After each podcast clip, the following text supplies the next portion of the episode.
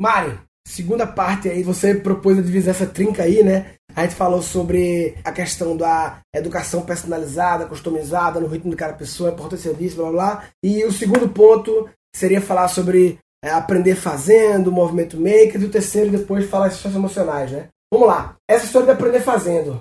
Que conversa é essa? O que é? é? Parece meio óbvio, né? Aprender fazendo é aprender fazendo, caralho. Cara, mas... Não, mas não é óbvio, né? Porque é. a vida inteira todo mundo estudou para passar em prova. Então aprendeu a, a, lidar bem em prova. Os melhores alunos, não necessariamente eram os caras mais incríveis, mas os que melhores sabiam responder as questões da prova. Sim, sim, sim. Eu te falo que eu passei em física com as melhores notas e eu não ia perguntar como faz, eu não sei, mas eu decorei A gente forma, aprendeu a responder aquela prova, né? Total. A gente é, sempre foi treinado a passar bem nos testes, né? Exato. Só para isso. Agora, eu digo óbvio porque no sentido é engraçado que muitos os pais, as famílias, o filho tá na escola, nesse modelo aí do gabarito, não sei o quê, mas em casa ele usa isso como mantra, do tipo assim, ah, meu filho, quero que ele aprenda a comer com garfo. Ah, aprende fazendo, né? Entendeu? O que eu quero dizer é que esse mantra de se aprende fazendo, muitas pessoas falam isso para algumas situações, mas não aplicam isso e não, e não exigem disso na escola que eles estão colocando os filhos, né?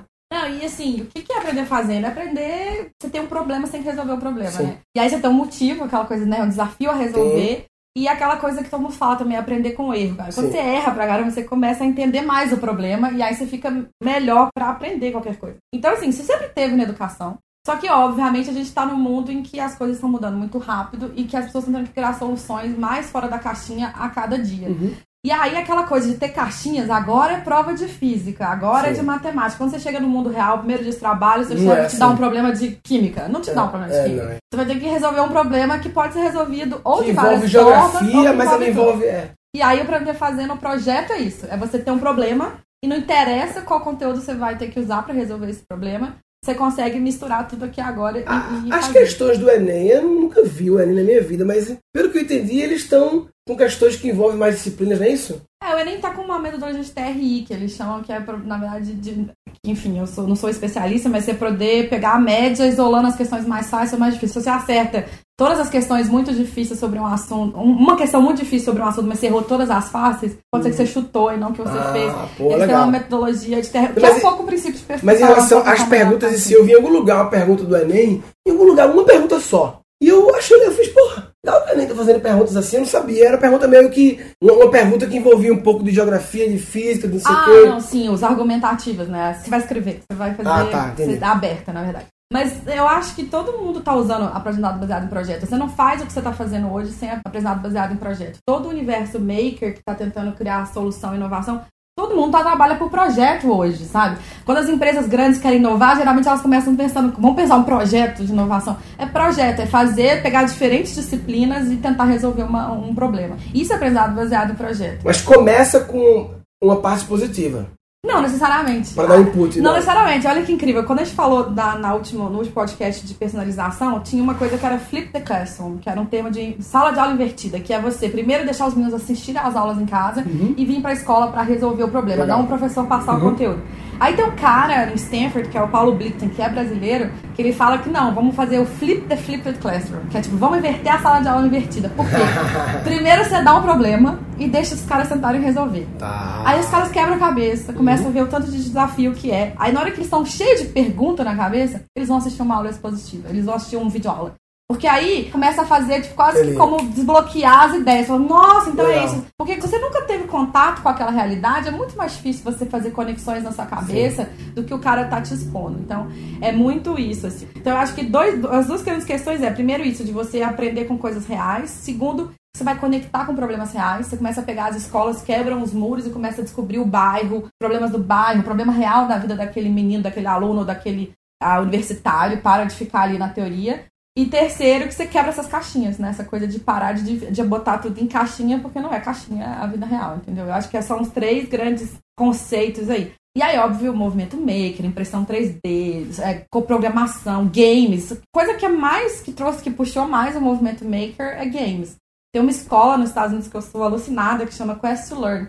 Que é uma escola baseada em games. Meninos, tudo é feito através de games. É uma escola normal, pública, de ensino uh, tradicional. Mas, por exemplo, os meninos têm, assim, a aula de manhã, de tarde à noite, o tempo inteiro é, é game. Só que eles podem criar o game, então eles vão desenvolver um game, ou eles vão jogar um game, ou eles vão pesquisar alguma coisa para criar um game. Então, de qualquer forma, eles estão estudando. Então, tem uma aula clássica que eles deram, que eles levaram todos os meninos para o Museu de História Natural de Nova York e botaram eles no porão do museu e falaram: Cara, tá vendo aqui? Temos um problema os índios, os colonos, os ingleses, ninguém consegue resolver a questão, ninguém sabe o que aconteceu durante a guerra a de secessão americana, enfim, a guerra de independência americana. E aí os meninos ficam, tá bom, nós vamos ter que descobrir pra contar pros fantasmas do museu, entendeu? Aí os meninos voltam e tem, tipo, fazer um forte Apache. Então eles passam uma manhã fazendo, construindo um Forte Apache. Mas pra você construir um Forte Apache, você vai ter que. O que, é o Forte Apache? Quem morava no, nesse forte? E a pessoa não Quem esquece nem fudendo, né? Porque você vive, você vive a aprendizagem você não esquece nem fudendo um negócio desse. E aí né? você vai jogar forte abaixo pra aprender, entendeu? E aí, por isso que, pra toda essa parte de game na educação, vem muito disso. Agora, eu acho que os pais, eu tô pensando, tendo empatia pelo pai tradicional, eu acho que isso, é, o cara pode estar tá vindo agora e pensando, ah, mas pagar a escola pra ele ficar brincando, isso não aprende de verdade. Eu tô, eu tô claro, falando claro. a visão do pai, que talvez tenha preconceito de dizer, ah, eu pago pra ele ficar brincando de forte apache. Então muitas vezes o problema começa no pai, né? Claro. Tem que mudar o mindset do pai para ele valorizar as coisas. Não, se tem a coisa mais difícil é que geralmente essas escolas de Project Based Learning elas são muito bem sucedidas até assim a oitava série, vai nono ano assim. Quando os meninos vão precisar passar no vestibular, os pais surtam mais que os meninos. Ah, tem que pôr meu filho, precisa passar no vestibular, precisa estudar na escola super e como é que faz? tradicional. Cara, você tem que tentar entender. Primeiro, assim, aqui, se você estudou na Singularity acompanha o Murilo, você sabe que 50% das profissões que estão aí não vão existir sim, nos próximos sim, anos. Sim, então, não necessariamente você tem que achar que a faculdade vai preparar seu filho para uma profissão. É isso aí. Ela pode preparar seu filho para o mundo, mas para a profissão não necessariamente, porque essa profissão vai mudar. Sim. Então, assim, esse rigor do vestibular tem que, você tem que quebrar A, a primeira pergunta, na verdade, não é como meu filho, que passou por uma escola inovadora, baseada em projetos, blá blá blá, adaptativa. A pergunta não é como ele vai fazer vestibular, a pergunta é: ele precisa fazer vestibular mesmo? Ele precisa mesmo? Se ele assim? tiver, o que, que ele precisa pra, pra? Ok, e aí, então assim, porque você elimina talvez metade que nem sequer precisa. E tá estressando por isso aí. Ótima sacada. O assunto é massa, o fa aprender fazendo faz muito sentido, todo mundo acredita nisso, mas a gente, muitas pessoas não colocam em prática, né? Pelo menos na, na vida escolar. Massa, Mário. Então, beleza. Então, esse assunto já deu um review legal e a gente fala então no próximo sobre as habilidades socioemocionais, ou seja, todas as habilidades importantes para o futuro, mas que a escola não ensina. Valeu.